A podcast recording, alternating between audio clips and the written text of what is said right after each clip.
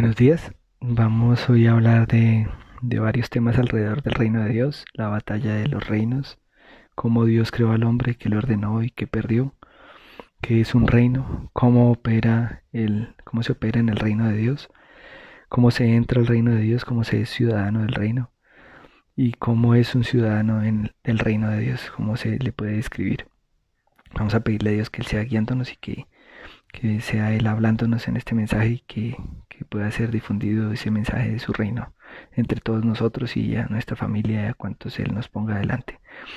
Padre Celestial, te damos gracias por permitirnos venir a tu presencia, Señor Dios. Hoy queremos que tú seas el que nos guíe, el que nos oriente, el que nos hable de tu reino, el que nos hable de tu majestad, de lo que tú creaste, de cómo lo hiciste, de cuál es tu plan para nosotros, de cómo tienes todo establecido y que nos hagas entender y comprender el reino de Dios para que podamos vivir, Señor, en tu reino desde acá, Señor. Y cuando sea nuestra hora ir a tu presencia, Señor, sabiendo que tú nos guiarás para hacer todo acá conforme a tu voluntad y producir, Señor, más personas que vayan a tu reino, hacer que otros vengan y entiendan y vean y abrirles sus ojos, Señor Dios, y que tú seas poniendo en nuestra boca las palabras para hablarles y que ellos entiendan y comprendan y sean, Señor, también parte de los tuyos, Señor Dios, sean ciudadanos del reino, hijos tuyos, Padre, que te reciben y que también, Señor, van y hablan de ti a otros en el nombre de Jesús. Amén. Entonces, vamos a ir primero a la palabra en, en Génesis 1 y también en Juan 1. Entonces aquí tenemos el reino de Dios en el principio. Entonces en Génesis 1 vemos, en el principio creó Dios los cielos y la tierra, y la tierra estaba desordenada y vacía, y las tinieblas estaban sobre la faz del abismo, y el Espíritu de Dios se movía sobre la faz de las aguas, y dijo Dios, sea la luz, y fue la luz, y vio Dios que la luz era buena, y separó la luz de las tinieblas. En el principio vemos que los cielos y la tierra fueron creados, pero la tierra estaba desordenada y vacía. Entonces ahí ya había caos en ese momento en la tierra y, por eso estaba bajo las tinieblas. Pero Dios lo primero que hizo fue que puso la luz y separó las tinieblas de la luz. Y si vamos a Juan, también vemos que es, es un comienzo similar. Dice, en el principio era el verbo, y el verbo era con Dios, y el verbo era Dios. Este era en el principio con Dios. Todas las cosas por Él fueron hechas, y sin Él nada de lo que ha sido hecho fue hecho. En Él estaba la vida, y la vida era la luz de los hombres. La luz en las tinieblas resplandece, y las tinieblas no prevalecieron contra ella. Que fue lo mismo más o menos que vimos en Génesis al principio. Entonces, son como dos principios que, que Dios nos puso en su palabra. En el principio, cuando creó Adán, entonces eh, esa palabra que él le envió y dijo y sea la luz fue para todo el universo, para todo el cosmos, fue esa palabra. Y luego, cuando viene acá, viene el verbo hecho carne, el Señor Jesús, en, en la palabra hecha persona. Entonces podemos ver en Juan 12, 46 que dice, yo, la luz, he venido para que todo aquel que cree en mí no permanezca en tinieblas. Entonces por eso dice acá en Juan 1 cuando vimos 5, la luz en las tinieblas resplandece y las tinieblas no prevalecieron contra ella. Entonces si creemos en Él, ya no estaremos en tinieblas, ya no estaremos en oscuridad y la luz que está en nosotros, que es el mismo, no va a poder prevalecer ninguna tiniebla contra nosotros. Y en Juan 1.12 dice, más a todos los que le recibieron, a los que creen en su nombre, les dio potestad de ser hechos hijos de Dios. También allí en Juan 1 dice, aquella luz verdadera que alumbra a todo hombre venía a este mundo. En el mundo estaba y el mundo por él fue hecho, pero el mundo no le conoció. A lo suyo vino y los suyos no le recibieron, mas a todos los que le recibieron, a los que creen en su nombre les dio potestad de ser hechos hijos de Dios. Entonces, la primera vez la palabra vino estableciendo como, como ese lugar donde se iba a desarrollar esa batalla entre el reino de las tinieblas y el reino de la luz. Primero, como estaba la tierra en tinieblas, hizo distinción entre la luz y la oscuridad, y los separó. Y su palabra vino a dar luz a todo el cosmos. Pero luego en el segundo principio, en el principio que está en el, en el Nuevo Testamento, la luz vino a solo las personas que lo quieran recibir. Y a esos que lo recibieron los trasladó del reino de las tinieblas a la luz.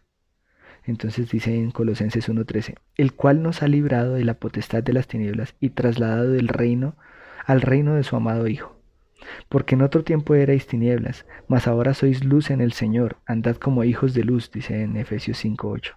Entonces, en el principio, la palabra vino a dar luz a toda la creación, a todo, a todo el cosmos, todo lo que había sido creado. Ahora la luz vino a los hombres.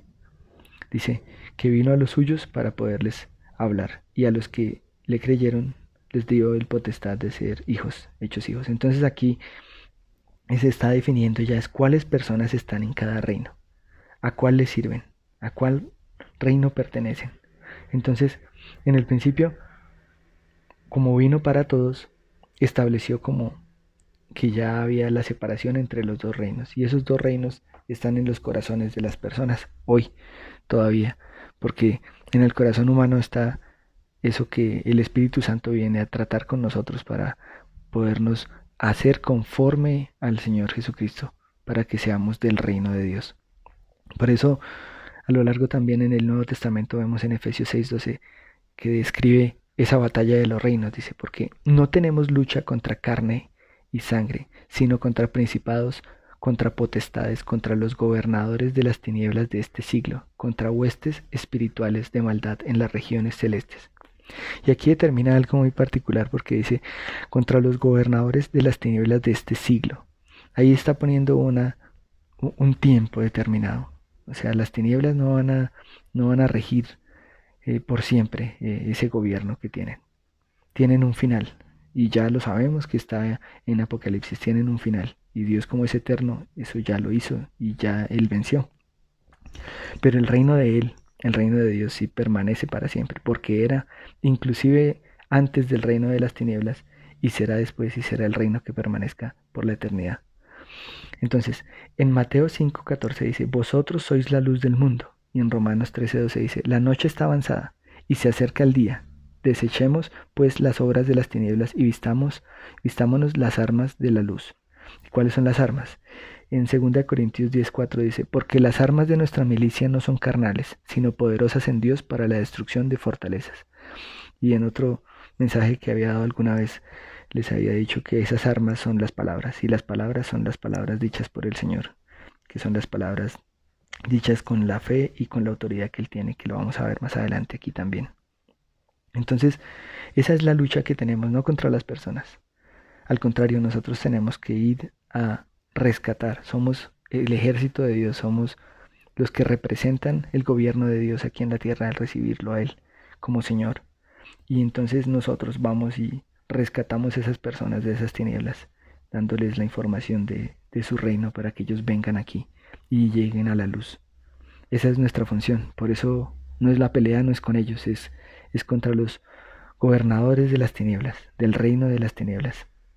Entonces, se trata de dos reinos espirituales y esos reinos espirituales quieren ganar adeptos cada uno para poder vencer, pero el reino de Dios es el vencedor al final de toda la historia. Sin embargo, mientras estamos acá, en este siglo, como le dice ahí, vamos a tener lucha contra esos, contra esos gobernadores. Inclusive esas luchas también las tenían los discípulos. En Lucas 9, 53, 56 dice, mas no le recibieron porque su aspecto era como de ir a Jerusalén era un pueblo de Samaria. Entonces dice, viendo esto sus discípulos Jacob y Juan dijeron, Señor, ¿quieres que mandemos que descienda fuego del cielo como hizo Elías y los consuma? Porque no los había dejado entrar, no lo habían permitido entrar y pasar a través del pueblo para, para poder hablarles la palabra, no los dejaron pasar por el pueblo. Entonces dice, entonces volviéndose él, el Señor Jesús los los reprendió diciendo, vosotros no sabéis de qué espíritu sois. Lo que les quiso decir es, ustedes no saben de qué reino son, a qué reino pertenecen. Y después lo explica, porque el Hijo del Hombre no ha venido para perder las almas de los hombres, sino para salvarlas. Y se fueron a otra aldea. Entonces ahí está describiendo cómo debe ser un, un, un ciudadano del reino de los cielos. No es luchar contra las personas, sino contra el reino de las tinieblas que está en esas personas apartándolos de Dios y que están en oscuridad y que ellos son los que nuestro objetivo, rescatarlos para que salgan de, ese gobierno de las tinieblas y pasen al gobierno de Dios, que es un gobierno justo. Entonces, esa es como la batalla de los reinos. Ahora vamos a ver cómo Dios creó al hombre y le ordenó, y qué le ordenó y qué perdió. Entonces vamos a ir a, a Génesis, eh, 2, donde dice, y Jehová Dios plantó un huerto en Edén, al oriente, y puso allí al hombre que había formado. Y Jehová Dios hizo nacer de la tierra todo árbol delicioso a la vista, y bueno para comer. También el árbol de vida en medio del huerto y el árbol de la ciencia del bien y del mal. Y salía de Edén un río para regar el huerto y de allí se repartían en cuatro brazos. El nombre de uno era Pisón, este era el que rodeaba toda la tierra de Ávila donde hay oro, el oro de aquella tierra es bueno. Allí también había, también había Bedilio y Ónice, el nombre del segundo es Gijón y este rodea la tierra de Cus, el tercero y de Kel, este va al oriente de Asiria y el cuarto es el río Éufrates. Tomó pues Jehová Dios al hombre y lo puso en el huerto de Edén, para que lo labrara y lo guardase. Y mandó Jehová Dios al hombre diciendo, De todo árbol del huerto podrás comer, mas del árbol de la ciencia del bien y del mal no comerás, porque el día que de él comieres ciertamente morirás. Y dijo Jehová Dios, No es bueno que el hombre esté solo, le haré ayuda idónea para él. Jehová pues formó de la tierra toda bestia del campo, y toda vez los cielos y las trajo a Adán para que viese cómo las había de llamar. Y todo lo que Adán llamó a los animales vivientes, ese es su nombre. Y puso Adán nombre a toda bestia y ave de los cielos y a todo ganado del campo, más, más para Adán no se halló ayuda idónea para él. Entonces Jehová Dios hizo caer sueño profundo sobre Adán y mientras éste dormía tomó una de sus costillas y cerró la carne en su lugar. Y de la costilla que Jehová tomó del hombre hizo una mujer y la trajo al hombre. Dijo entonces Adán, esta es ahora hueso de mis huesos y carne de mi carne, será llamada varona, porque del varón fue tomada. Por tanto, dejará el hombre a su padre y a su madre, y se unirá a su mujer, y serán una sola carne. Y estaban ambos desnudos, Adán y su mujer, y no se avergonzaban. Entonces, dice que Dios en el principio puso al hombre en el Edén, y esto significa en el Edén que estaría en comunión íntima con Dios. En ese momento no estaba su mujer, estaba solo él. Y le dijo que cuidara de esa comunión íntima. Por eso le dijo que lo labrara y que lo guardase. Y tendría todo lo que necesitaba, todo árbol delicioso. Y luego le dio un mandamiento, sus reglas. Y luego le trajo ayuda idónea para él. Y Adán la llamó, eh, llamó varona a ella porque le compartió su nombre. Sí, no, no le puso otro nombre, no se enseñoreó de ella en ese momento, sino le compartió su nombre porque dice el varón fue tomada. Y llamó Dios bueno a ese día sexto cuando ya había hecho al hombre a su imagen y semejanza. Es decir, que se deduce que la pareja es la imagen de Dios. Y, y la pareja que, que describe es una especie relacional, como, como Dios es relacional. Él es relacional porque es Padre, Hijo y Espíritu Santo en él. Entonces Él es un ser relacional. Y la pareja es la imagen de Dios. En ese momento en que creó al hombre no le dio el señorío, sino hasta que estaba el hombre y la mujer les, les permitió señorear, no antes. Entonces de ahí se deduce que el señorío y la autoridad vienen es cuando está la pareja. Pero también Dios es un ser relacional y por eso allí cuando los creó a los dos Implícitamente estarían las familias y por ende las relaciones, estarían los esposos, los padres, los hijos, las nueras, los yernos, los nietos, los abuelos y demás, porque dijo, Adán dijo, dejará a su padre y a su madre y se unirá a su mujer y serán una sola carne. Pero entonces allí ya estarían establecidas esas relaciones. Y ese tipo de relaciones eran relaciones sinceras, porque decía estaban desnudos y no se avergonzaban. Entonces eran relaciones sinceras, transparentes entre, entre los seres humanos. Entonces por eso el enemigo hace que las parejas tengan problemas, los matrimonios. Por eso hace años el matrimonio era sagrado y ahora ya no importa un divorcio. Y, y hace el enemigo que se cause división en los matrimonios, que haya irritaciones por tonterías en los matrimonios, que hayan parejas contra la naturaleza, porque el enemigo quiere destruir la imagen de Dios, porque la imagen de Dios es donde están unas parejas conforme a su imagen que ejercen señorío. Y no solo parejas, sino donde hay personas, familias que muestran su imagen de, de servicio y de amor entre ellos. Entonces por eso el enemigo lo que ha hecho ahora es destruir esas relaciones, destruir esas relaciones tal vez con mucho tiempo las personas en las redes sociales antes de compartir con la familia, mucho tiempo los papás en el trabajo y tal vez no tienen tiempo para ellos como esposos ni tienen tiempo para sus hijos. Y todo es de afán, todo no hay un momento para tal vez sentarse y conversar y compartir. Entonces el enemigo está destruyendo esa imagen, es destruyendo las relaciones porque Dios es un ser relacional y su imagen y su semejanza es que así seamos nosotros. que amemos como él dice en Juan 13, 34, 35, dice, así que ahora les doy un nuevo mandamiento, ámense unos a otros, tal como yo los he amado, ustedes deben amarse unos a otros. El amor que tengan unos por otros será la prueba ante el mundo de que son mis discípulos, de que son míos. Entonces, lo que podemos mostrar para que realmente ellos sepan que somos hijos y que somos de Él es el amor entre nosotros. Y por eso dice en una parábola más adelante, y el amor de muchos se enfriará. Antes de pronto era más sencillo poder dar una ayuda en la calle a alguna persona. Hoy ya uno se mide mucho en eso porque no sabe si es un engaño, si es si le quieren hacer daño o cualquier otra cosa. Entonces, el amor eh, de muchos se enfriará, pero nosotros debemos mantener ese amor y ese amor lo podemos mantener en la familia. Por eso ahí están esas relaciones que, que, les mencioné. Podemos ayudar a nuestra familia, ayudar a nuestros hijos, nuestros padres, nuestros familiares cercanos, nuestro cónyuge y la familia del cónyuge que también es nuestra familia. También la familia en la fe, los que conocen del Señor y, y, y nuestra congregación son lugares seguros donde podemos ofrecer ese amor y sin, sin ningún problema vamos a caer como en un engaño. No se sientan mal porque a veces uno le pasa cuando va por la calle que uno no sabe si, si ayudar a alguien o no, no, no, no está seguro de hacerlo porque no sabe las intenciones ni la realidad de esa persona, si se trata tal vez de, de un engaño para recoger dinero y seguir en vicios o, o si es en realidad algo, algo que está pasando necesidad esa persona, no lo sabemos, pero tenemos lugares seguros donde mostrar ese amor y, y también pues si lo pueden hacer afuera está bien, solo que a veces no es sencillo de hacer.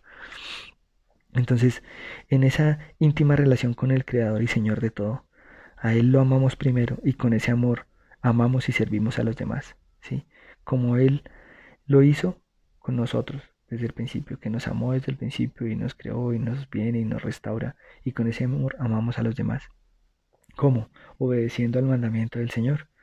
Entonces Dios quiso decidir, que solo un asunto se, se reservaba a Él de, de toda la creación. Se reservaba la designación de determinar lo que es bueno y lo que es malo. Eso es lo que Él se estaba reservando cuando se reservó el árbol. Cuando dijo, y conoceréis. ¿Sí? Entonces, lo que quiso decir es, miren, ustedes pueden disfrutar de todo lo que quieran, hacer todo lo que quieran, están todos estos árboles, comer de todos ellos, inclusive ni siquiera, ni siquiera nos negó el árbol de la vida, o sea, quiere decir que Él desde el principio desea que tengamos vida eterna, siempre lo ha deseado. Ese es su interés para nosotros que compartamos y tengamos una relación íntima con Él como cuando creó en el principio lo primero que hizo fue ese y ese Edén describe esa comunión íntima con Él, y también que nos iba a bendecir y nos iba a dar todo lo que necesitáramos para que tuviéramos toda la comida necesaria. Pero solo se reservaba eso, que nosotros no decidiéramos por nuestra cuenta qué estaba bien o qué estaba mal. ¿Por qué? Porque podríamos poner un ejemplo o varios ejemplos de la tierra. Si tenemos un partido de fútbol o de cualquier deporte que haya y el árbitro no es un árbitro equitativo, sino que está cargado a un lado o al otro, ese sería un juego comprado, un juego que ya sabemos dónde va a terminar. Y por eso hablábamos de la batalla de los reinos al principio. Necesitamos a alguien que sea imparcial, imparcial para que él pueda decidir qué es lo bueno y qué es lo malo, para que realmente podamos tener la tranquilidad de que lo que se decida es lo justo. Por eso él dice que él es el juez justo. Si viéramos aquí un juez, como vemos inclusive en nuestro país, jueces que sacan las noticias, que están cargados a un lado o al otro, tratando de favorecer al uno o al otro. Ahí no hay justicia, ahí no hay imparcialidad, pero Dios sí nos ofrece imparcialidad y nos ofrece justicia, porque Él en ese momento de su vida, que creó todo, en ese momento de nuestra existencia, Él determinó ya que estaba bien y que está mal. Y a lo largo de su vida Él no cambia y Él siempre va a ser el mismo y nos va a decir qué es lo que está bien y qué está mal. Pero el ser humano, para hoy, tal vez Hoy le, le, parece una cosa bien y mañana le parece mal, y tal vez el bien de uno es el mal del otro, ¿sí? Entonces, eh, tal vez un ladrón le parece muy bien tomar algo porque, pues, ese es lo que hace, robar, ¿sí? Pero al que le quitan las pertenencias, pues para él eso no está bien. Entonces, eh, buscar el bien mío, sin pensar en el bien del otro, y, tratar de tener como esa balanza equilibrada, para el hombre no ha sido fácil y por eso ha sido las batallas, ha sido todos los, los las discusiones, las divisiones, todo eso esa decisión que tuvo Adán en ese momento y, y, y, varona de haber tomado ese fruto fue tomar por su cuenta, decidir que estaba bien y que estaba mal, independizarse de Dios y decir, ¿sabe que Dios ya, yo no quiero que usted me diga que está bien y que está mal, sino que yo quiero decidir por mi cuenta. Y entonces eso pasa como cuando un hijo en la casa dice, ya no quiero vivir bajo las reglas de esta casa. Entonces, pues muchos papás dicen, bueno, entonces ahora ya le toca ir a vivir afuera y tiene que mirar cómo come, cómo vive, cómo se viste, cómo hace todo. Entonces ya las añadiduras se perdieron. Todas esas cosas que habían en ese momento se perdieron. Ya nos tocaba sudar para poder conseguir todas esas cosas. Entonces, eh, y este gobierno ha seguido en adelante. O sea, cada persona sigue haciendo lo que le parece en su empresa, Muchos tienen empresas que, que, que hacen cosas que provocan daños ambientales y no les importa mientras ganen plata y que dañan a otras personas y lo hemos visto aquí en las noticias cuando tal vez dicen que, que la fumigación con, con, con, ese producto que puede dañar los cultivos o provocar enfermedades a las personas. Entonces al gobierno le parece bien eso porque eh, tal vez muestra un resultado y que ya eh, hace una erradicación de los cultivos, pero no se da cuenta que le hace mal a los, a los otros. Entonces, determinar por nuestra cuenta qué es lo que está bien y qué es lo que está mal es lo que nos ha traído a, toda la degradación del ser humano que tenemos hoy.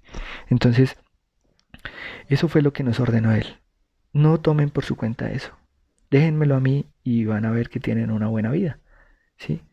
Porque el día que pase eso se van a matar unos a otros y eso es lo que ha pasado en toda la historia desde allá hasta hoy.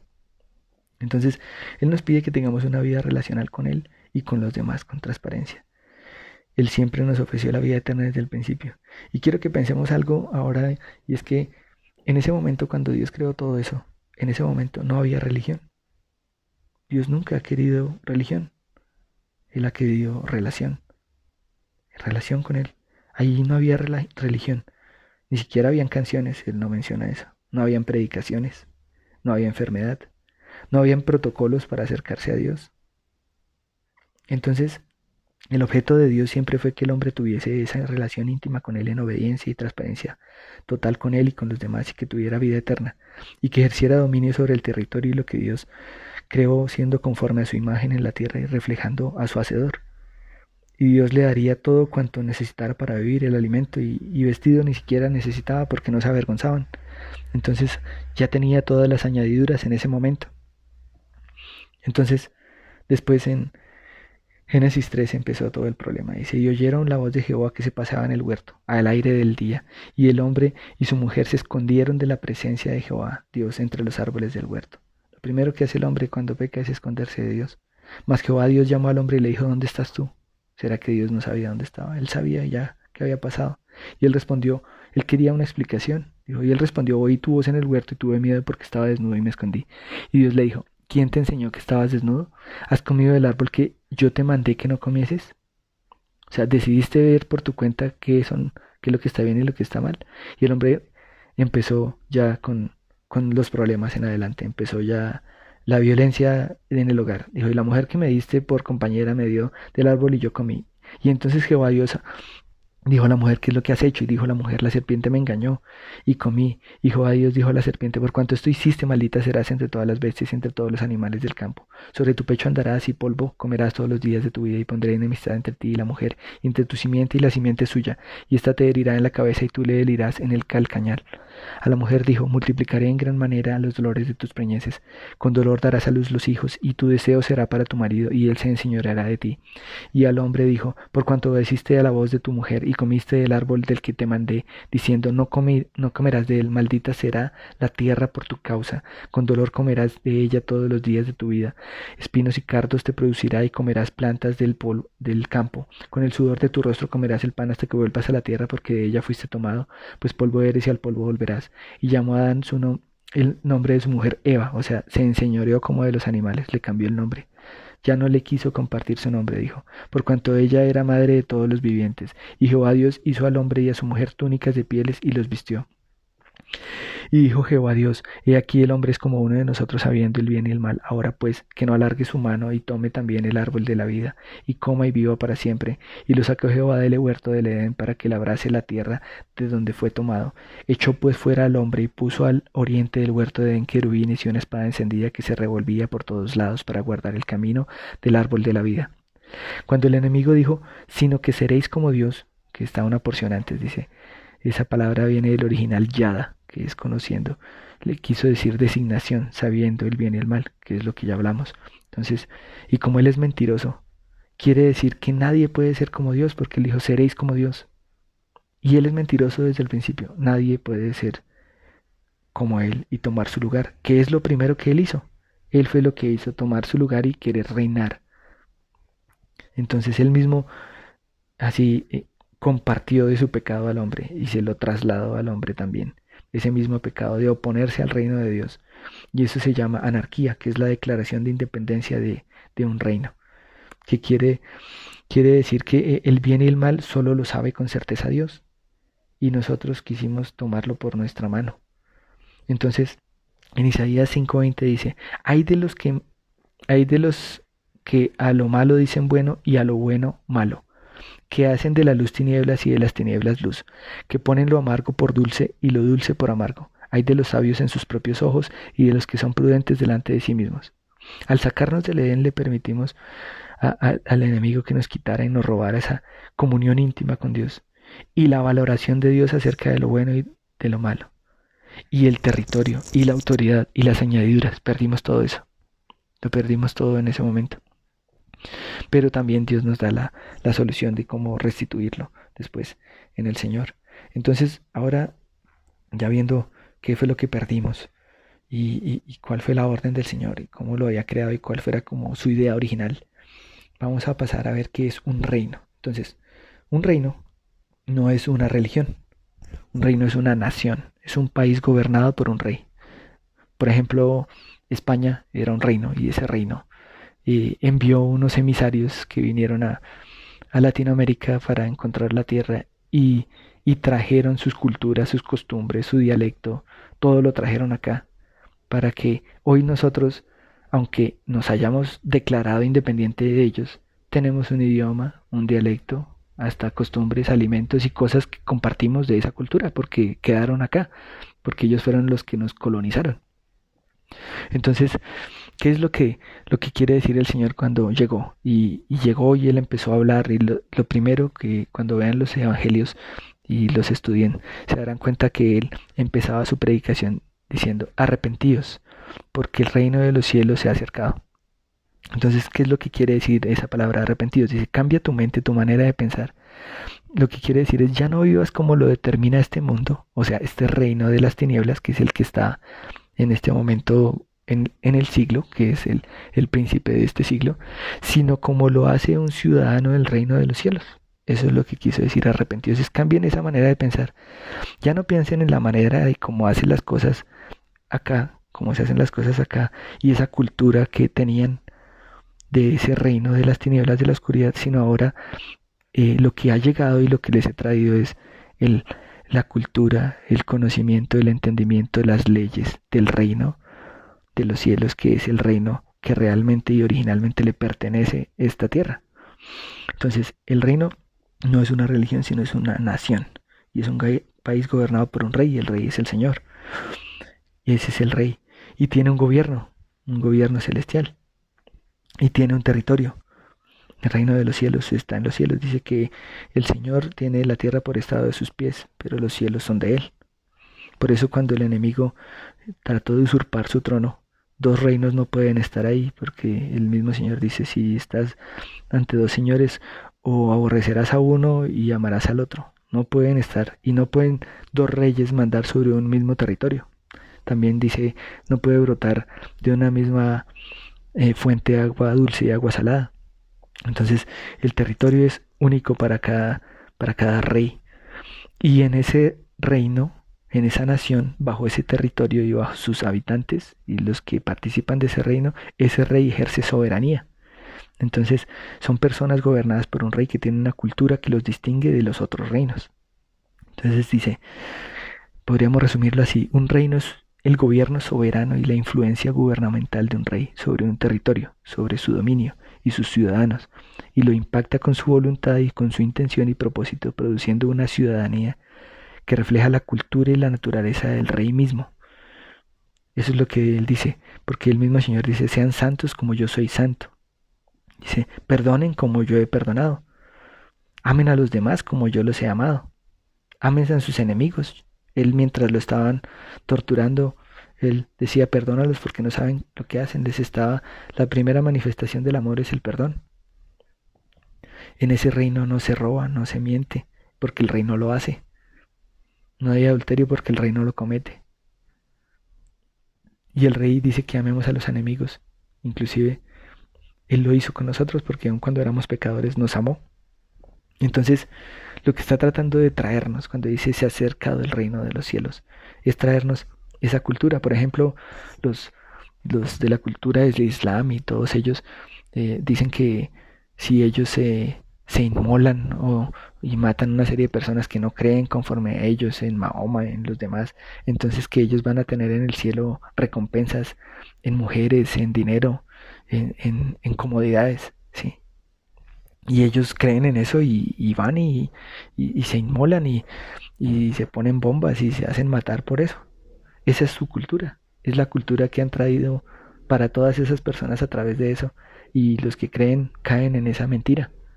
Pero el Señor es el que nos trae la verdad y la cultura que Él trae de su reino, es una cultura de perdón y de amor. Un mandamiento que Él nos trae. Son sus leyes, las leyes que son perfectas, como dice, la ley de Jehová es perfecta. La ley de Jehová es luz para mis pies. Entonces, para que sepamos andar en ella. Entonces, Él lo que nos está trayendo es, llegó la constitución del reino. Esta es la constitución del reino. Así es como nos, nosotros vivimos en este reino. Y quiero que vengan a entenderlo. El reino se acercó con estas leyes, con sus características, con su manera de ser. Entonces vengan aquí y yo les voy a enseñar, es lo que quiso decir. En ese reino no se responde mal con mal, sino se responde bien, inclusive por el mal que nos hagan. Y, y, eso es lo que él venía a traer. Él es el rey, porque en Isaías 6 dice, en Isaías, eh, eh, no recuerdo el capítulo, dice, porque un niño nos he nacido, nos ha nacido hijo, nos es dado, y principado, gobierno sobre su hombro. Viene gobierno sobre su hombro. Y se le llamará admirable consejero, que sería como un abogado, Dios fuerte, Padre eterno, príncipe de paz, porque él vendría a traer la paz. Y dice, y lo dilatado, pero es la traducción del original que viene al inglés, en la Biblia King James dice, el incremento de su gobierno. O sea, ese gobierno va a llegar a más personas, ¿sí? De su imperio y de su paz no tendrán límite. Sobre el trono de David y sobre su reino, disponiéndolo y confirmándolo en juicio injusticia desde ahora y para siempre, y el celo de Jehová de los ejércitos hará esto. Y entonces esto nos lleva a, una porción que está en la parábola de la levadura que dice, Jesús también usó la siguiente ilustración, el reino del cielo es como la levadura que utilizó una mujer para hacer pan. Aunque puso solo una pequeña porción de levadura en tres medidas de harina, la levadura impregnó toda la masa. Entonces nosotros venimos a hacer levadura, nosotros somos pequeños tal vez, y decimos, ¿qué podría hacer yo para el reino? ¿Qué podría ser yo tan pequeño? ¿Cuál es mi círculo de influencia? No es muy grande, tal vez Dios no me ha dado autoridad sobre mucho, pero sí tenemos autoridad y dominio desde el principio como, como Adán le dio territorio, le dio eh, añadiduras para que reinara sobre ellas su esposa, su familia. Algunos dirán, no, pero soy soltero, no tengo ni casa, ni pago arriendo, no tengo nada. Pero tenemos donde reinar. Primero, como dice el Señor en los Proverbios dice que es mejor un hombre que se domina a sí mismo que el que domina una ciudad. Entonces, empecemos por nosotros mismos a dominarnos a nosotros mismos. Y ese ejemplo va a ser levadura para que otros lleguen y también conozcan del reino de Dios. Y si ya vamos creciendo y vamos creciendo en gracia delante de Él y nos permite tener mayor extensión de dominio y de autoridad sobre otras cosas, ese rango de influencia o los que ya lo tienen en mayor extensión tal vez en su familia hay muchas personas que los escuchan Tal vez otros tienen influencia porque tienen empresas, tienen Dios les ha bendecido para que lleguen a otros. Allí también ese es un lugar de influencia para que sean levadura, para que el incremento de su gobierno llegue a más personas e impregnemos toda la masa. ¿Sí? Y entonces este reino se trata desde un rey. Cuando vamos a Mateo 6 del 9 al 13 donde está la oración del Padre nuestro. Entonces, vamos a ver qué dice en una parte, santificado sea tu nombre. ¿Por qué? Porque Tuya es la gloria, es la gloria del Rey. Venga tu reino, porque tuyo es el reino. Hágase tu voluntad, porque tuyo es el poder. Él es, recibe toda la gloria y toda la honra, porque Él es santo, y santo es su nombre. Es el santo entre primero que todos nosotros y Él nos hace santos para Él. Dice, decimos, venga tu reino porque queremos que venga esa valoración de Él de qué es lo bueno y lo malo. Esa, no solo esa valoración, sino esa perfección que Él quiso desde el principio, esa relación íntima, donde todas las añadiduras son solventadas y no estoy pensando en qué me voy a comer, qué me voy a vestir, porque Él simplemente provee todas las cosas. Y que se haga su voluntad, porque yo sé que su voluntad es buena entonces no tengo que pensar como hoy tal vez subió alguien al gobierno y decir este sí va a hacer lo bueno o va a hacer otra cosa y, y tal vez uno vota por uno pensando que va a hacer lo bueno y resulta que resulta haciendo otras cosas que uno no pensaba. En él sí podemos pensar que él, va a gobernar bien y además es un gobierno que es recto y que no es por democracia. Un rey no se elige. Un rey está por linaje designado y determinado, ¿sí? Entonces, no es que el que nos parezca bien. De hecho, cuando en el principio querían un rey, los, los israelitas, eh, y el Señor habló con, con, Samuel y dijo que les, que les hiciera caso, porque no lo habían rechazado a, a Samuel, sino a él, habían rechazado que él fuera su rey. Entonces, de continuo nosotros hemos venido haciendo eso. Él quiere ser rey, reinar sobre nosotros y ejercer un gobierno diciéndonos, mire, lo que está bien es esto, haga esto, lo que está mal es esto, no lo haga, pero siempre los hemos rechazado y por eso él dice en todo lo largo de la palabra que Israel siempre lo ha rechazado, porque no ha querido dejarse gobernar por él. Entonces, todo esto se trata de un rey y su reino, no del hombre no del hombre, no caigamos en eso porque ahora con todo lo que hay, entonces pensamos que es que Dios es como una marioneta, un títere que nosotros le oramos, le pedimos y muchos dicen que por la palabrería y que, que la, las, las cosas que inventan hoy con, con, con Dios supuestamente para relacionarlo como con, con esas ideas tontas que no están en la Biblia para hacer que supuestamente Dios sea como un Buda que uno le rasca el estómago y que le dé todas las cosas. Dios no es eso. Dios es el Rey y Señor. El Señor Jesús es el Señor y nosotros estamos es a su servicio, somos hechura suya. Y somos esa levadura para hacer crecer su reino. Estamos aquí para ejercer dominio, pero no es por nuestra voluntad ni para hacer lo que queramos, sino para hacer la voluntad de Él. Entonces vamos a 2 Corintios 20, porque nosotros somos ese embajadores, dice. Así que somos embajadores en nombre de Cristo, dice ahí. Entonces, ¿qué es un embajador? Los embajadores son elegidos por el líder. Entonces, ¿el líder quién es? El Señor, el Rey. ¿Y qué es lo que, cómo funciona un embajador para que podamos entender? Eh, un embajador personifica su país, es la propiedad del Estado. Y el gobierno principal le provee todo al embajador. Pero esto dijo, dijo Dios, reflejen mi naturaleza que es el reino y todo lo demás será añadido. Es lo que quiso decir en, en ese que, que tenemos en la iglesia que dice, busca el reino de Dios y todo lo demás será añadido. El reino de Dios y su justicia. ¿sí? Entonces, lo que quiso decir el Señor es, miren, ustedes van a ser mis embajadores, como lo dice ahí en 2 Corintios 20. Entonces, en, la, en lo natural, un embajador ni siquiera paga sus facturas, no paga sus cosas, nada. El reino es el que provee, el reino al que está representando. Por eso dice, no se preocupen, todo les será añadido. Y, y, eso lo vemos desde la explicación que vimos al principio, cuando Él creó todo y le dijo, tienes todos los árboles, tienes todo esto para ti, disfrútalo, cómelo, solo consúltame a mí qué es lo que está mal y qué es lo que está bien.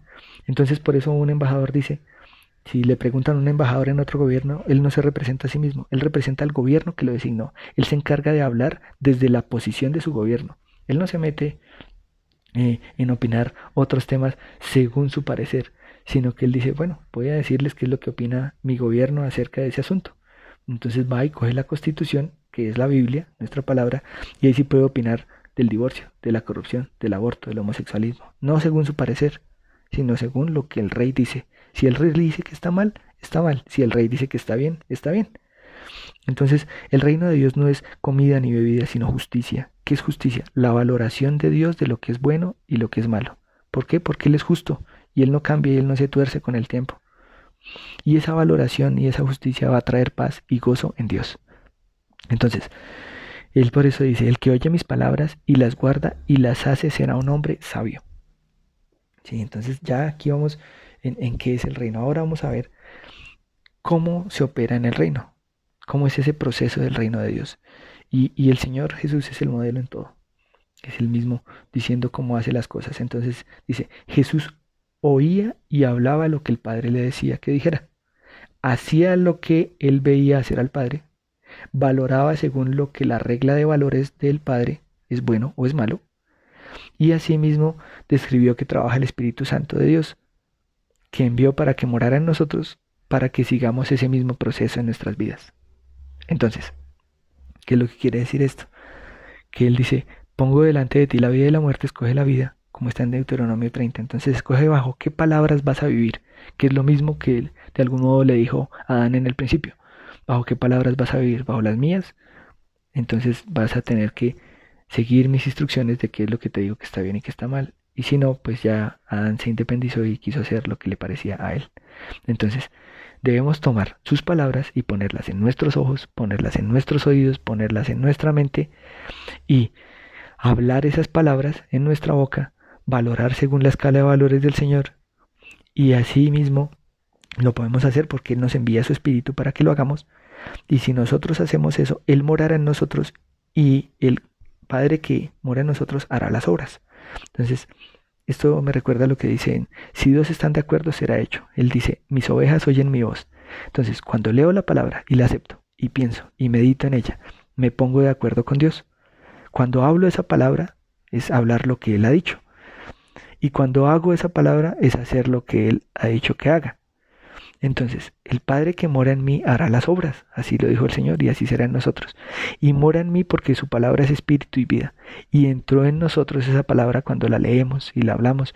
Y, como esa palabra es inspirada por su espíritu, y ya Él me dio su espíritu al recibirlo, entonces entró en mí por su Espíritu Santo con el que me ha sellado.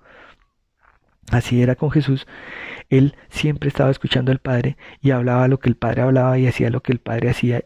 Y decía, mi Padre trabaja y yo trabajo. Las palabras que yo os he hablado no las hablo por mi cuenta, sino las hablo porque el Padre me las dice. Y yo les enviaré al Espíritu Santo y Él no hablará por su cuenta, sino que de lo que Él oye dará testimonio de mí. Entonces eso lo dice en Juan 14 días, dice, ¿no creéis que yo estoy en el Padre y el Padre en mí? Las palabras que yo os digo no las hablo por mi propia cuenta, sino que el Padre que mora en mí es el que hace las obras. Entonces, en el Evangelio de Juan también en 16, 12, 15 dice, cuando venga el Espíritu de verdad, Él los guiará toda la verdad, porque no hablará por su propia cuenta, sino que dirá todo lo que oye y os lo hará saber las cosas que van a suceder. Él me honrará porque recibirá de lo mío y os lo dará a conocer. Entonces, este es un proceso que Dios creó en su reino. ¿Cómo? Entonces, eh, el proceso empieza que yo escucho lo que Dios me dice, hago eso que me dice, hablo eso que me dice, según su valoración, y por su Espíritu Santo, Él mora en mí, y al morar en mí, y yo hablar sus palabras, entonces Él es el que hará las obras. Pero ese proceso es un proceso que creó el Señor. Es como decir, no sé, la, la ley de la gravedad. Entonces, así funciona ese proceso en el cielo. Pero entonces ahí tenemos, recuerden, un, un, opositor a ese reino y es el enemigo. Y él entonces también se entromete en ese proceso. ¿Y qué es lo que hace? El proceso es igual cuando el enemigo manda un dardo. Entonces, ¿qué pasa? Yo considero, entonces resulto meditando, pensando en eso, y en mi cabeza entonces dejo que se interponga en el proceso y es como ponerse de acuerdo con quién, con ese enemigo, y resulta hablándose de esas palabras que él dice, por lo tanto, ¿quién será el que haga las obras? Él. ¿Y qué es lo que él viene a hacer? A matar, robar y destruir. Eso fue lo que le pasó a, a Varona.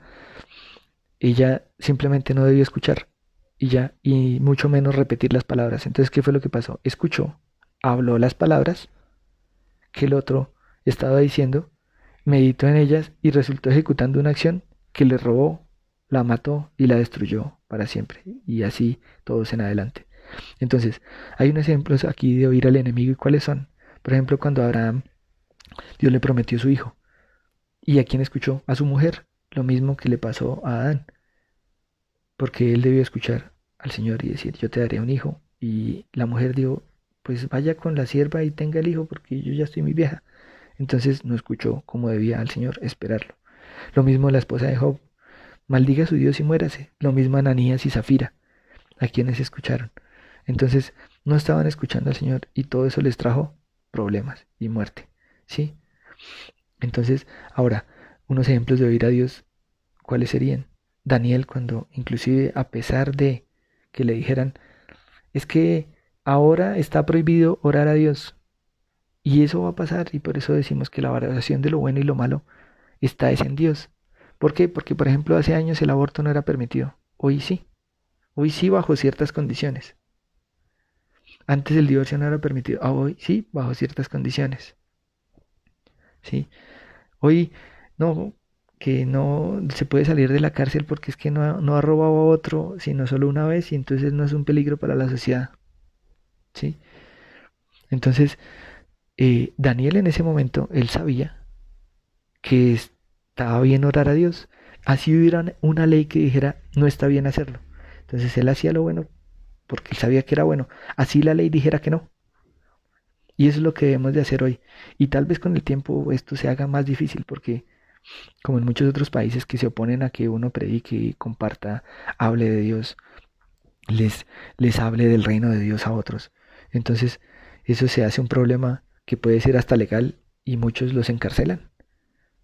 Entonces, eh, Dios nos ah, dará las fuerzas para poder soportar eso si, si llegamos a estar aquí cuando eso suceda. Porque si queremos seguirlo, tenemos que hacer lo que Él diga que está bien. Así no le parezca al gobierno de, de turno, así no le parezca a los otros, nosotros nos regimos por lo que el rey dice.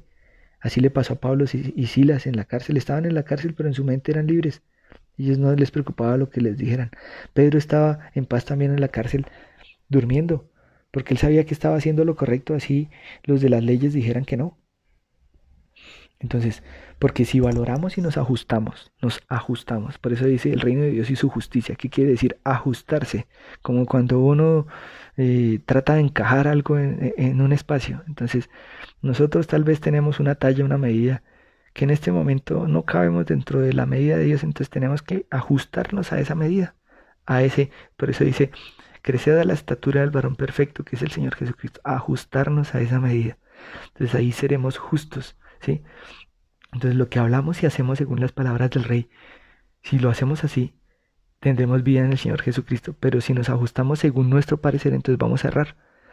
O según el parecer del mundo, del siglo actual, como lo dice en Romanos 12, porque estaríamos actuando según la justicia del reino de las tinieblas, que ya sabemos quién la gobierna, y en ese reino solo hay injusticia, parcialidad, intranquilidad y descontento, que es lo opuesto que Dios nos ofrece en su reino, que es justicia, paz y gozo. Dios nos hizo justicia de Dios en Cristo, así que la naturaleza divina en los hijos de Dios expresa la vida de Cristo de forma natural. Los que pertenecemos al reino de Dios poseemos esa naturaleza divina porque el Espíritu Santo nos guía toda la verdad. Entonces ya la poseemos, ya la poseemos y el enemigo va a intentar con sus mentiras quitarnos eso. Entonces voy a darles un ejemplo que no sé, cuando uno de pronto viaja y esos viajes están incluidos, como de pronto ahí en los cruceros, a veces que están todas las comidas incluidas.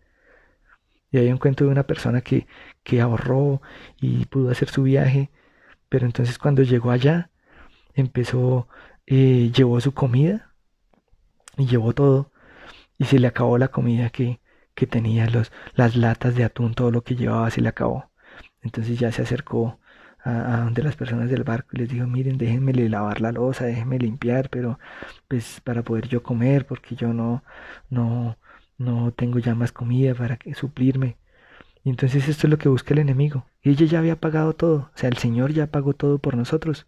Él ya pagó todo. Tenemos derecho a acceder a tener esa relación íntima con Dios. ¿Y qué es lo primero que hace el enemigo cuando de pronto fallamos otra vez? Lo primero que hace es Usted no se merece, usted sí volvió a fallar, usted volvió a embarrarla. ¿Y qué es lo que primero quiere Dios? No es como la parábola del, de los dos hijos.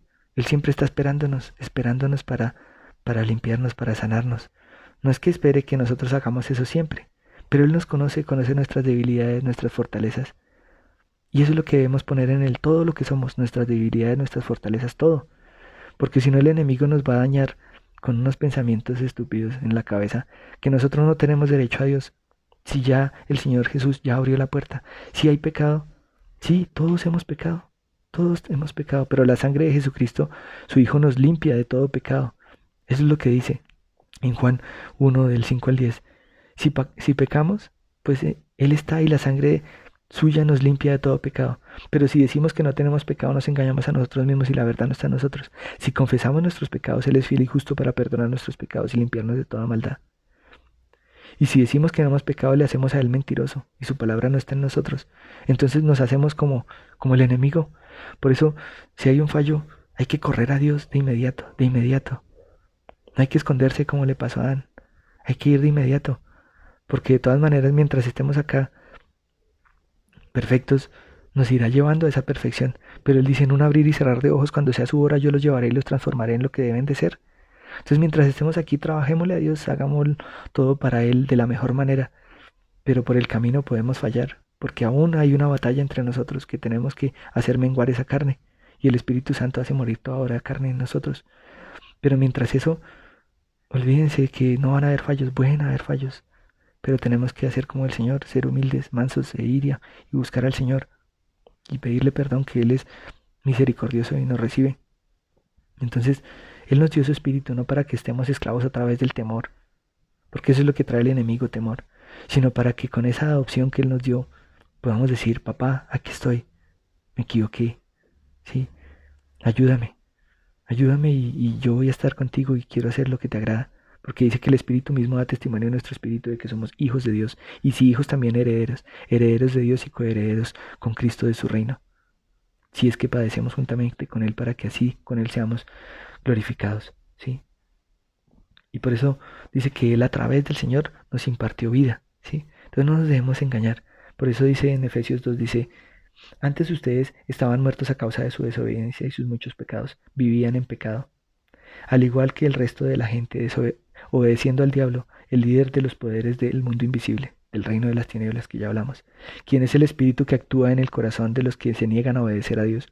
Todos vivíamos así en el pasado siguiendo los deseos de nuestras pasiones y la inclinación de nuestra naturaleza pecaminosa, pues por nuestra propia naturaleza éramos objeto del enojo de Dios igual que todos los demás.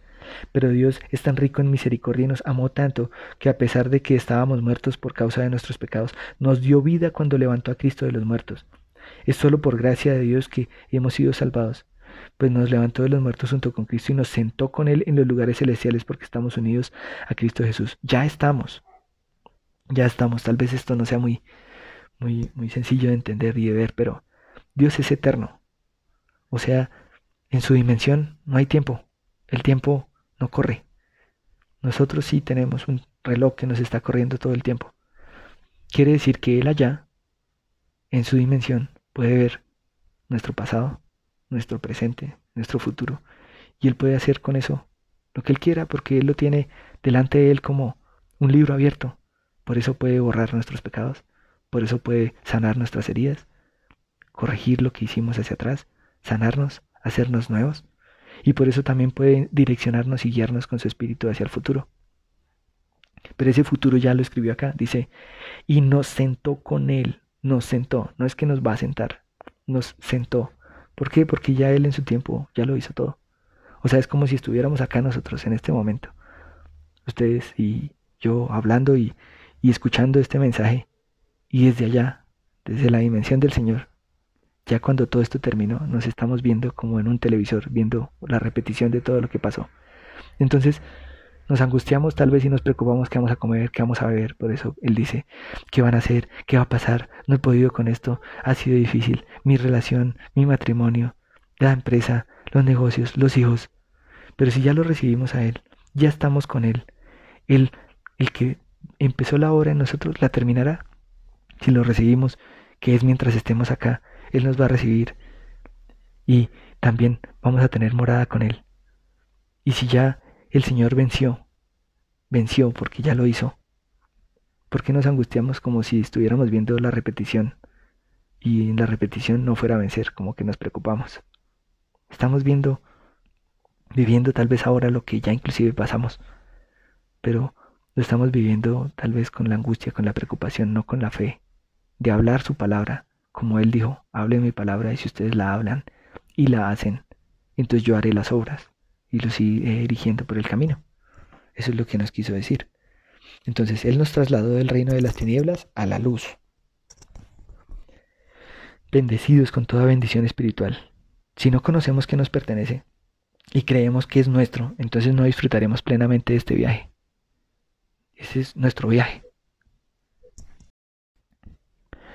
Y este viaje es la vida que Dios nos dio en esta tierra.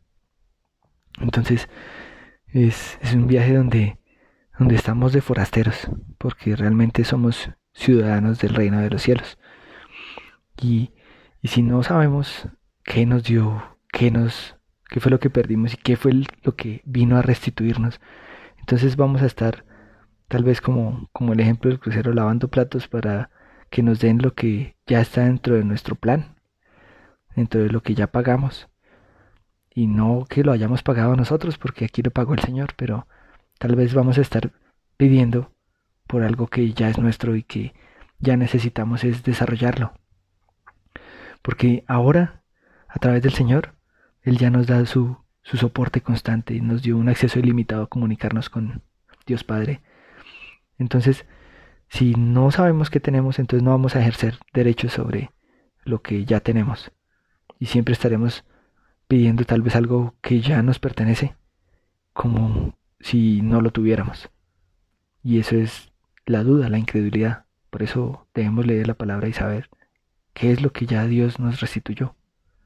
Y perderemos tiempo y pasará tal vez tiempo en que entendamos cosas, pero entre más rápido podamos entenderlas, vamos a tener una fe correcta y no tal vez pidiendo con una fe errada, creyendo que debemos esforzarnos por adquirir tal vez un acceso a Dios cuando Él ya nos lo dio, creyendo que eh, tal vez no tenemos perdón y que debemos ser legalistas para poder ganarnos el reino y ganarnos la entrada, ¿no? Porque todos hemos fallado. Entonces, Dios nos pide que, que entendamos cómo es su reino, cómo funciona.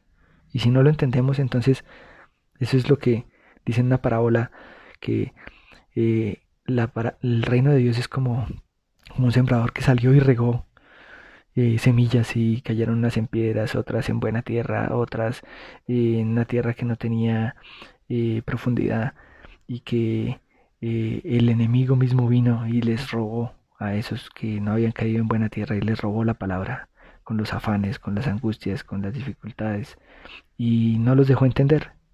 Y, y esta, este mensaje lo, Dios me lo puso en el corazón para que entendamos y que todos entendamos cuál es su reino y que no nos robe esto y que ojalá puedan escucharlo varias veces si les si lo pueden hacer para que Dios nos lleve a entender a ese entendimiento de su palabra, a entender cómo es que funciona su gobierno, cómo es que funciona su país, su nación, que es el reino de los cielos, donde estamos pidiendo cuando oramos que venga su reino, es pidiendo cómo funcionan las cosas allá, que se hagan aquí, cómo se hacen en los cielos, que se hagan en la tierra.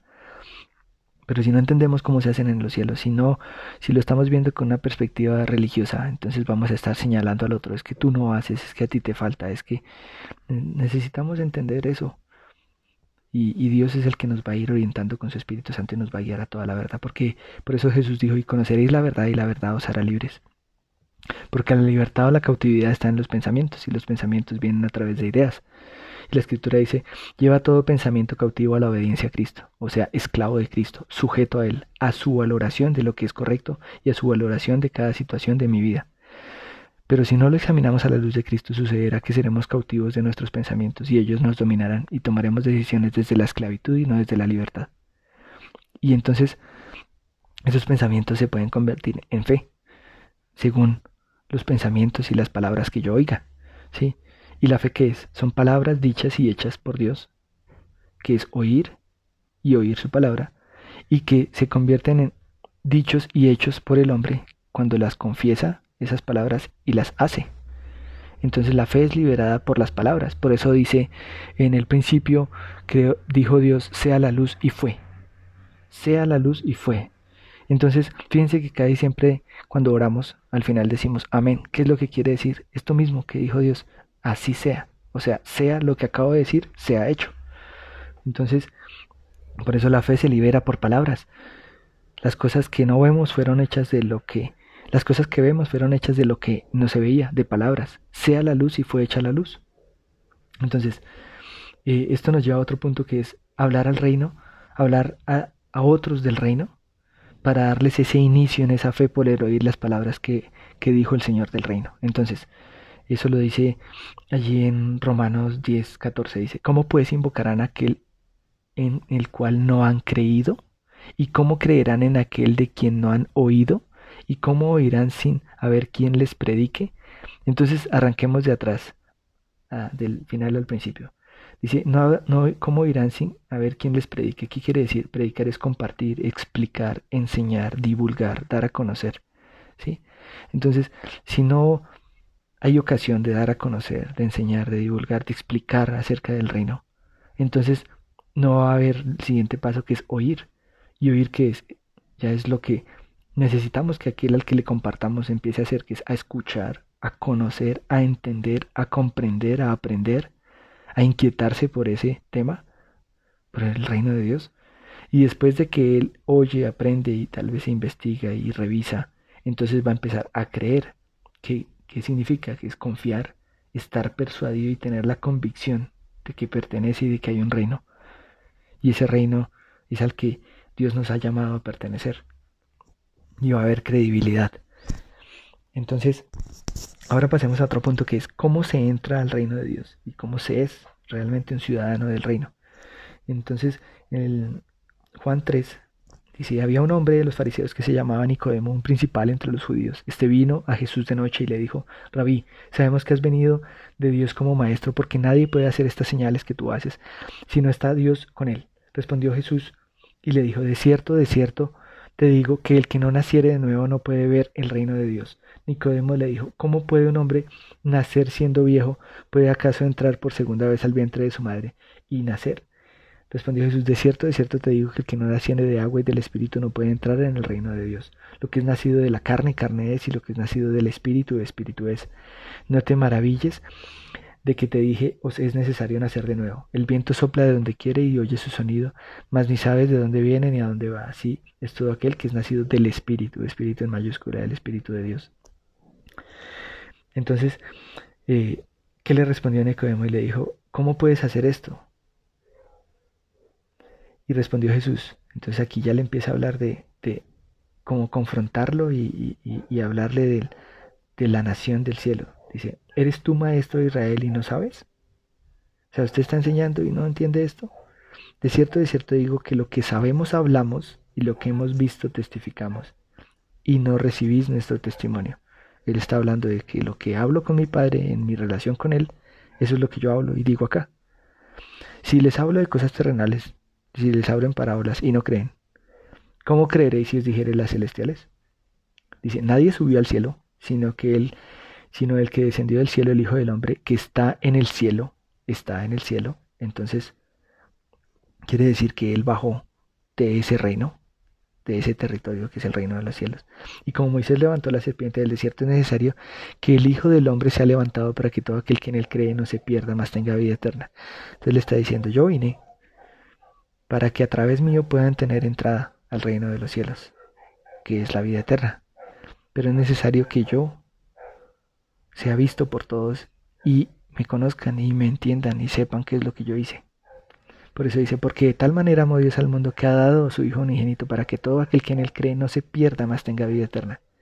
Entonces ahí le está explicando qué es nacer del Espíritu, que es a través de venir del cielo, de arriba, de su Espíritu, que es el que nos dio después, cuando creemos en Él, que Él hizo todo por nosotros, y se entregó por nosotros y pagó por nosotros. Y creemos en sus palabras y hablamos sus palabras y hacemos sus palabras.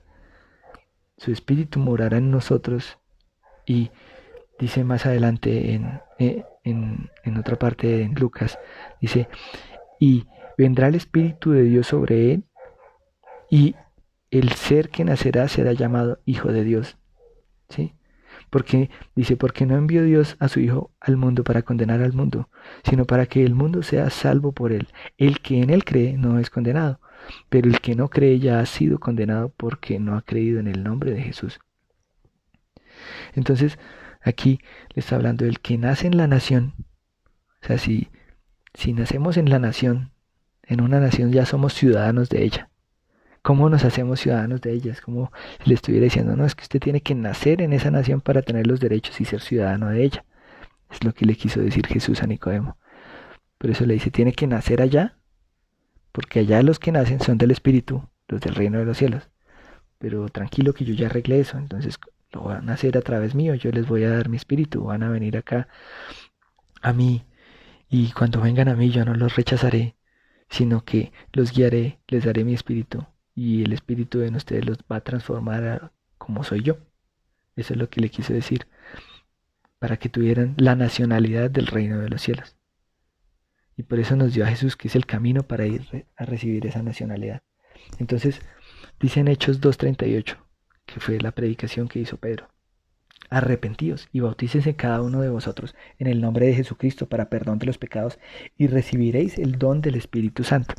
Entonces, ¿qué fue lo que les dijo? Primero, arrepentíos, que ya sabemos que es cambien de pensar, de esa forma de pensar y, ya no estén diciendo, oiga, el aborto como que es bueno porque es que imagínense que es que si, pues si lo hacen, es que si es en tal condición, no, es que Dios dice, no matarás, no matarás. Entonces, si el rey dice que es así, pues entonces es así.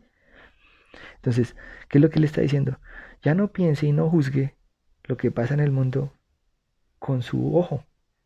Por eso dice en esa parábola que dice que, que, si su, que si su ojo está malo y tiene oscuridad, que todo su cuerpo está en oscuridad.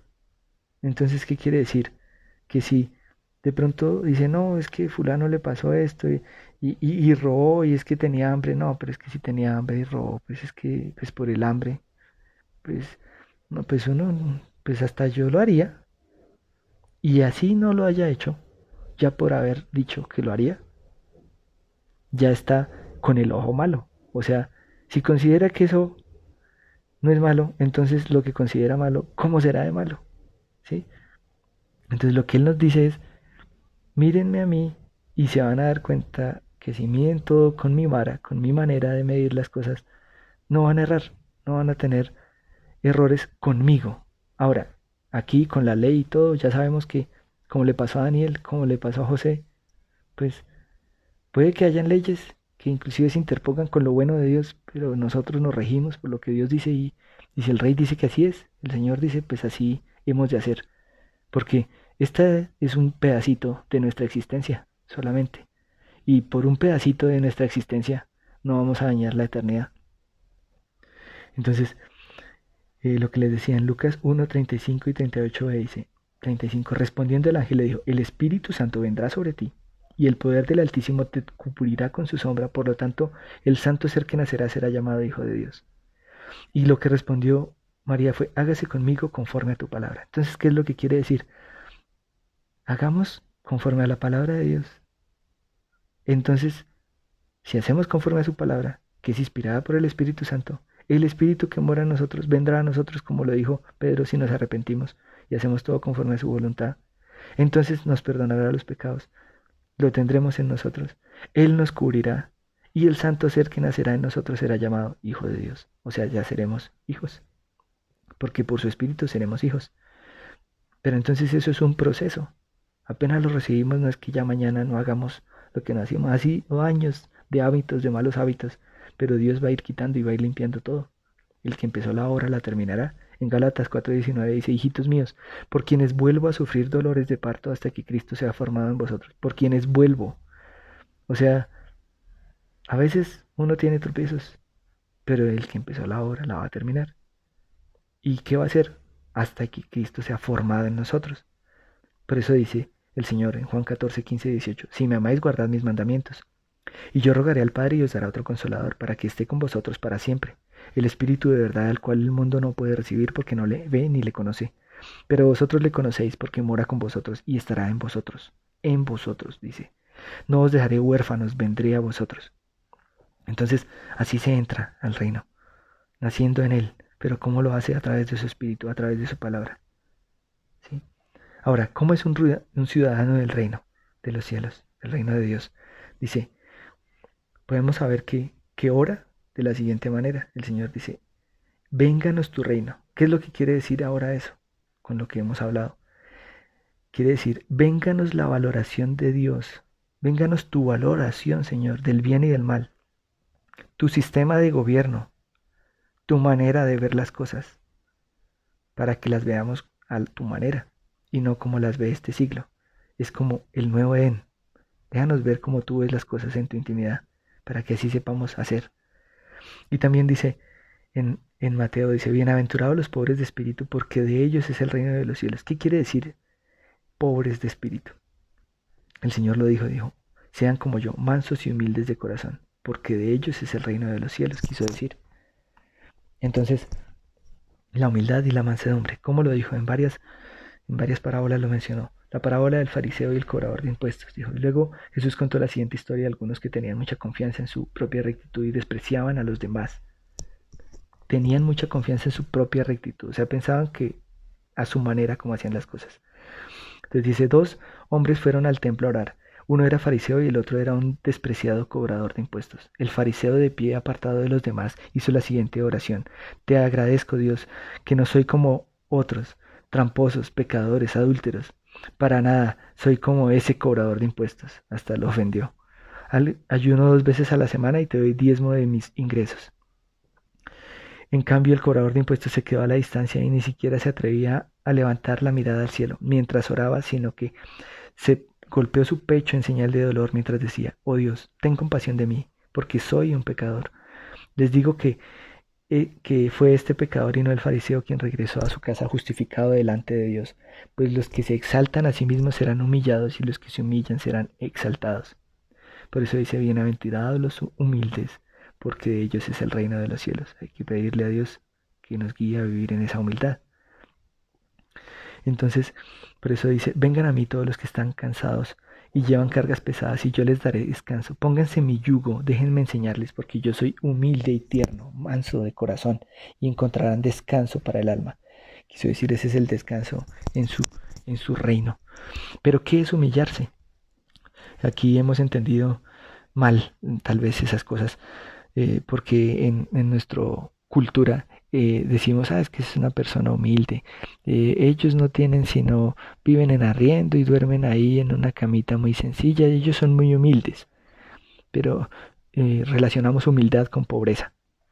Pero en Oriente, donde viene la cultura de, de los judíos y como, como realmente significa la palabra, la humildad es renunciar a un estatus, es renunciar a una condición, digamos, de elevada, una condición que me bajo como de un pedestal a, un lugar inferior, que no es mi, mi condición normal y natural y corriente.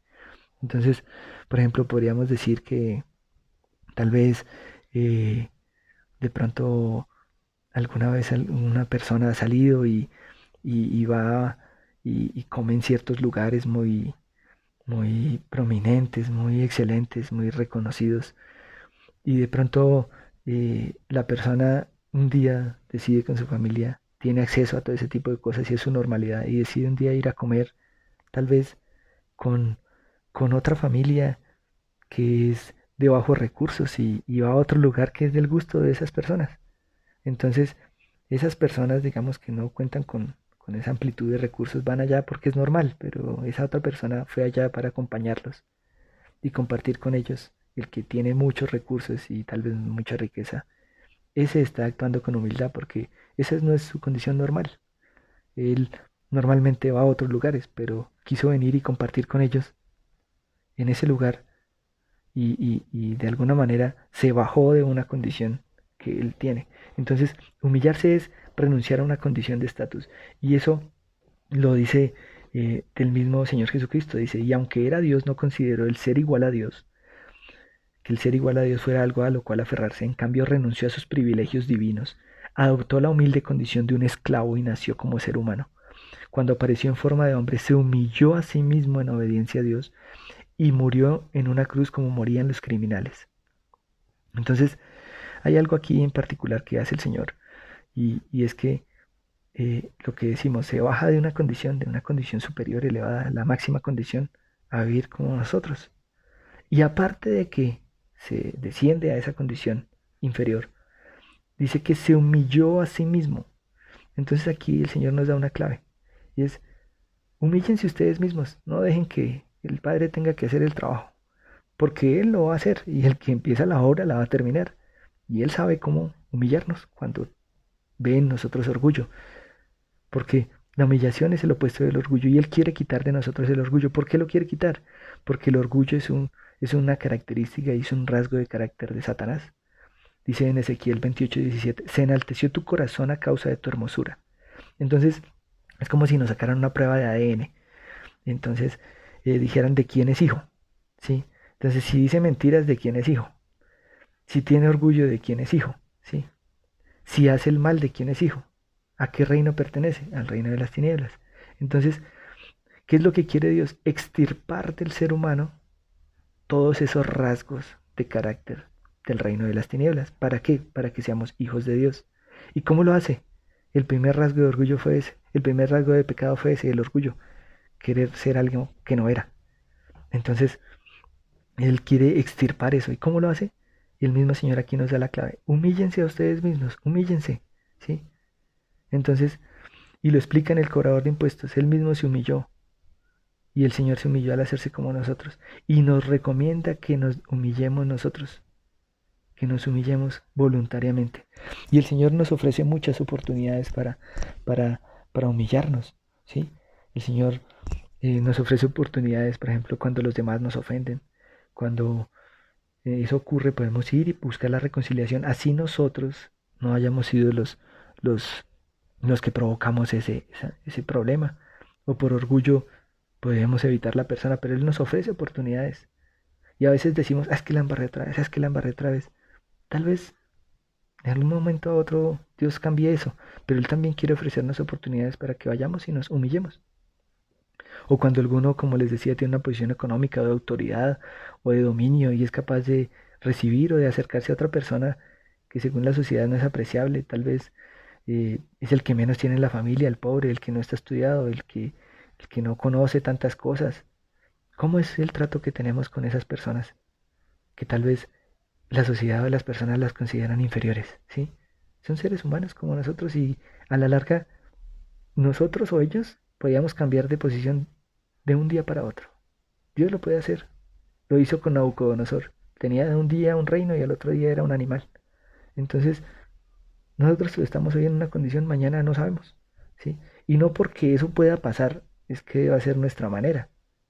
¿sí? El Señor sabía quién era, de dónde venía, y sabía que allá iba a volver. Pero de todas maneras él mismo dijo, yo soy su rey, y si ustedes quieren hacerse grandes en el reino de los cielos, pues amen y sirvan. Eso es lo que dijo. Entonces, por eso Jesús tuvo trato con todos los que son religiosos y que ellos los religiosos dicen, no, yo no me meto allá porque es que esos son pecadores, esos son, yo no me meto allá, me contamino. Y muchos judíos dicen eso. Pero él dice, yo vengo a los que están enfermos, son los que necesitan médico, no a los que están sanos, pues esos no necesitan nada. ¿sí? Entonces, eh, en Romanos 12 dice, eh, los enfermos son los que necesitan médico. Y a esos son los que, los que eh, debemos, debemos alcanzar, ¿sí? A los que necesitan. Y también dice en Romanos 12 y 17, no paguéis a nadie mal por mal, procurad lo bueno delante de todos los hombres. Si es posible, en cuanto dependa de vosotros, estad en paz con todos los hombres. No os venguéis vosotros mismos, amados míos, sino dejad lugar a la ira de Dios, porque escrito está, mí es la venganza, yo pagaré, dice el Señor. Así que si tu enemigo tuviere hambre, dale de comer si tú vieres sed, dale de beber, pues haciendo esto, ascuas de fuego amontarás sobre su cabeza. No seas vencido de lo malo, sino vence con el bien el mal. Entonces, por eso también dice allá, y vendré algún día y diré, me diste de beber y me diste de comer y me visitaste y me ayudaste. Y ellos dirán, ¿cuándo lo hice? Dice, cuando lo hiciste a alguno de estos pequeños, lo hiciste para conmigo. Entonces dice, ¿qué es lo que, lo que necesitamos? Es reconocer que si hoy hemos avanzado en conocer de Dios, si hoy por su misericordia, muchos tal vez en la iglesia, porque yo sé que hay muchos muy, muy ya avanzados y, y, ya no pecan, de pronto no les pasa como algunos a mí, hay cosas que lucho aún con ellas, pero el Señor es misericordioso. Si han llegado ahí es porque Dios les ha dado su misericordia. ¿Sí? Si no hemos sido peores de lo que somos y pecadores y, y, peores porquerías de lo que hemos sido hasta hoy es porque Él no ha dejado que lleguemos a ese, a ese, a ese nivel tan bajo. Pero es por Él, no es por nosotros, no es por nuestro esfuerzo, no es porque digamos, uy, yo como leo todos los días, uy, como yo oro todos los días. Es que es por eso que yo no peco. Sí, hágalo, hermana, hermano, ¿no? Es la misericordia de Dios. Es la misericordia de Él. Sí, debemos buscarlo, sí debemos hacerlo. Pero por eso Él dice, el que esté bien, mire que no caiga, porque es que puede pasar en cualquier momento, no sabemos. Es gracias a Él. Sí, que si sabemos algo, que si podemos explicar algo, es porque Él nos lo da. Y que si no hemos pecado es porque Él nos sostiene, y que si podemos compartir es algo es porque Él nos da para compartirlo, que si podemos amar y perdonar es porque Él lo hizo primero con nosotros, es reconocerlo a Él, ¿sí? Y es humillarnos y saber que no es por nuestro esfuerzo, ni nuestro parecer, ni nuestra sabiduría, ni, ni que me levanto y oro una hora, dos horas, tres horas, que ese que ora diez minutos entonces es menos que yo, ¿no? Es gracias a Él, es gracias a Él, es Él que nos da todo. Por eso dice Mateo 5.10, dice, bienaventurados los que padecen persecución por causa de la justicia, porque de ellos es el reino de los cielos. Entonces dice en Deuteronomio 6.25, dice, y tendremos justicia cuando cuidemos de poner por obra todos estos mandamientos delante de Jehová nuestro Dios como Él nos ha mandado. ¿sí? La justicia en cuanto a nosotros hacia Dios es la obediencia. Y la obediencia es, como Él mismo dice, reconozcan que no son nada, que yo soy su hacedor, ustedes son solo vasijas de barro y reconocer esa justicia hacia los demás es equidad. Es reconocer que Él puede estar en mi lugar o yo en el de Él. Y que si yo quiero algo bueno para mí, también debo buscar algo bueno para el otro, no solo para mí. Eso sería egoísmo. Entonces, hay varias parábolas que también les quiero citar, que por ejemplo la parábola de la lámpara que dice, ¿y acaso alguien encenderá una lámpara y luego pondrá, la pondrá debajo de una canasta o de una cama? Claro que no, una lámpara se coloca en un lugar alto donde su luz alumbre y pues todo lo que está escondido tarde o temprano se descubrirá y todo secreto saldrá a la luz. El que tenga oídos para oír, que escuche y entienda. Él nos hizo luz para que seamos luz para otros, no es para escondernos. Por eso dice, presten mucha atención a lo que oyen. Y esto es parte de lo que él dice, oyen esto que estamos hablando hoy. Cuanto más atentamente escuchen, tanto más entendimiento les será dado, y se les dará aún más. A los que escuchan mis enseñanzas se les dará más entendimiento, pero a los que no escuchan se les quitará aún lo poco que entiendan. Si nos acercamos a Él y queremos oír, nos dará más para entender, pero si no, pues entenderemos menos y cada vez menos y más confundidos, y la confusión no es del reino de Dios. En otra parte dice, ustedes saben que los gobernantes de este mundo tratan a su pueblo con prepotencia y los funcionarios hacen alarde de su autoridad frente a los súbditos. Pero entre ustedes será diferente. El que quiera ser líder entre ustedes deberá ser sirviente. El que quiera ser el primero entre ustedes deberá ser esclavo de los demás, humilde. Pues ni aun el Hijo del Hombre vino para que le sirvan, sino para servir a otros y para dar su vida en rescate por muchos. Para servir y mostrar amor por los otros y perdonarlos. Jesús es un rey pero no es un rey como lo conocemos en esta tierra, ante el que todos se postran. Él es capaz de postrarse ante el más bajo del reino. Por amor y servicio es un rey que es completamente opuesto a lo que uno vería aquí en la tierra. Por eso Pedro dijo, no señor, no, no me lave los pies, yo lo hago contigo. Dijo, yo estoy en medio de ustedes como el que sirve, no vine para que me sirvan. Ese es un rasgo del reino, la humildad. ¿Quién es el más importante en el reino? Dice en otra escritura. Después de llegar a Capernaum e instalarse en una casa, Jesús preguntó a sus discípulos que venían conversando en el camino, pero no le contestaron porque venían discutiendo sobre quién de ellos era el más importante. Jesús se sentó, llamó a los doce discípulos y dijo, Quien quiera ser el primero debe tomar el último lugar y ser el sirviente de todos los demás. Entonces puso un niño pequeño en medio de ellos y tomándolo en sus brazos les dijo, Todo el que recibe de mi parte a un niño pequeño como este me recibe a mí, y todo el que me recibe no solo me recibe a mí, sino también a mi Padre, quien me envió. Se refiere a esos recién convertidos, a esos recién llegados, para instruirlos en la verdad y no desviarlos. A veces eh, puede haber personas jactanciosas de que saben y conocen mucho y, y esos nuevos tal vez se ven muy alejados de llegar a lograr esa condición. Por eso hemos de ser humildes para recibirlos, enseñarles, guiarlos como un niño para que llegue al Señor. Y también dice en otra escritura, Lucas 12, 29, no se inquieten por lo que van a comer o lo que van a beber, no se preocupen por esas cosas. Esas cosas dominan el pensamiento de los incrédulos en todo el mundo, pero su Padre ya conoce sus necesidades. Busquen el reino de Dios por encima de todo lo demás y Él les dará todo lo que necesiten. Así que no se preocupen porque rebaño, pues rebaño pequeño, pues el Padre le da mucha felicidad entregarles el reino. ¿Y qué es entregarnos el reino? Es volver a ese estado inicial que hablamos al principio, donde nada nos falta, donde todo lo tendremos, donde estaremos conforme a su voluntad. Pero dice que estas cosas dominan el pensamiento de los incrédulos, que me hace falta, que tengo, que tengo que pagar, que tengo lo otro. Y sé que estamos en este mundo y necesitamos eso. Pero en el nombre de Jesús, Él nos dio vida y nos hizo nuevos y nos va a proveer todas las cosas. Recuerden que somos sus embajadores de su gobierno y ese gobierno nos provee todas las cosas. Allí en el Edén había comida en abundancia, todo lo tenían, la intimidad con el Señor era lo primero, nada les faltaba, pero eso dice les daré el reino, eso que yo pensé desde el principio se los daré. Búsquenlo, búsquenme a mí, traten de expandirlo y lo tendrán, en su mano lo tendrán todo, nada les hará falta. Entonces, ya para terminar, Tengamos en cuenta que durante toda la historia, la cultura y la moda, las tendencias han determinado lo bueno y lo malo. Hasta las han hecho legales. Como le pasó a Daniel, prohibición de adorar a Dios u de orar. El aborto, los matrimonios de orientación sexual diversa que ahora son legales. Y que inclusive en este país pretenden hacerlo legales. Pero sin importar lo que digan, Dios deberá ser y será quien determine en mi vida y que ojalá esto lo digamos todos será quien determine en mi vida lo que es bueno y lo que es malo. Y mostraré su imagen y su semejanza con amor y servicio a los demás, para mostrar a Cristo, que no vino a ser servido, sino a servir. El reino de los cielos es una nación que tiene un rey, que rige con justicia y valoración correcta de lo bueno y de lo malo, que tiene misericordia y nos perdona nuestros pecados y nos hace conforme a su imagen, para que seamos embajadores en la tierra y herederos de su reino pidiendo que su reino venga a nuestro matrimonio, a nuestro hogar, a nuestra familia, a nuestro empleo, a nuestra empresa, a nuestra congregación, en fin, a toda la tierra. Siguiendo su ejemplo de oír y hacer lo que Jesús hacía, así como Él lo hizo con Dios Padre por medio de su Espíritu Santo, y Dios nos transforma a su imagen de Dios relacional para que amemos y sirvamos a los demás y ejerzamos su autoridad en humildad y mansedumbre.